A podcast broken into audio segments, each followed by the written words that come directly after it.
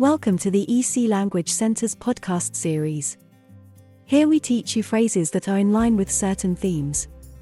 You will hear first the sentence in your own language, then it will be repeated twice in English. This gives you a chance to repeat the phrase and have a bit of practice. There are 10 phrases in each episode. Phrases for visiting a pharmacy. No me estoy sintiendo bien. I am not feeling well. I am not feeling well. ¿Tienes algo que me haga sentir mejor?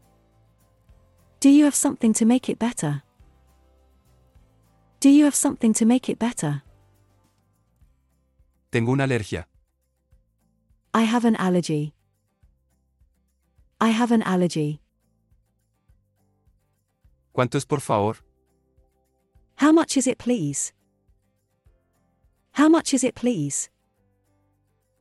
¿Me puede recomendar un médico? Can you recommend a doctor?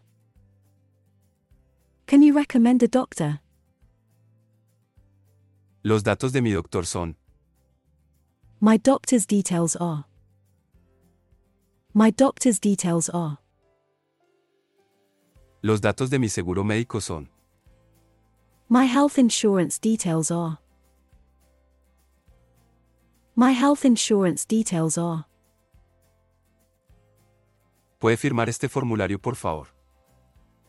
Can you sign this form, please? Can you sign this form, please?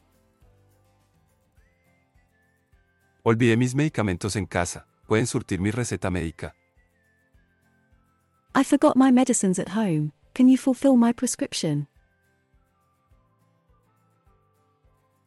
I forgot my medicines at home. Can you fulfill my prescription? Me quedé sin mis medicinas. ¿Pueden cumplir con mi receta médica? I ran out of my medicines. Can you fulfill my prescription? I ran out of my medicines. Can you fulfill my prescription?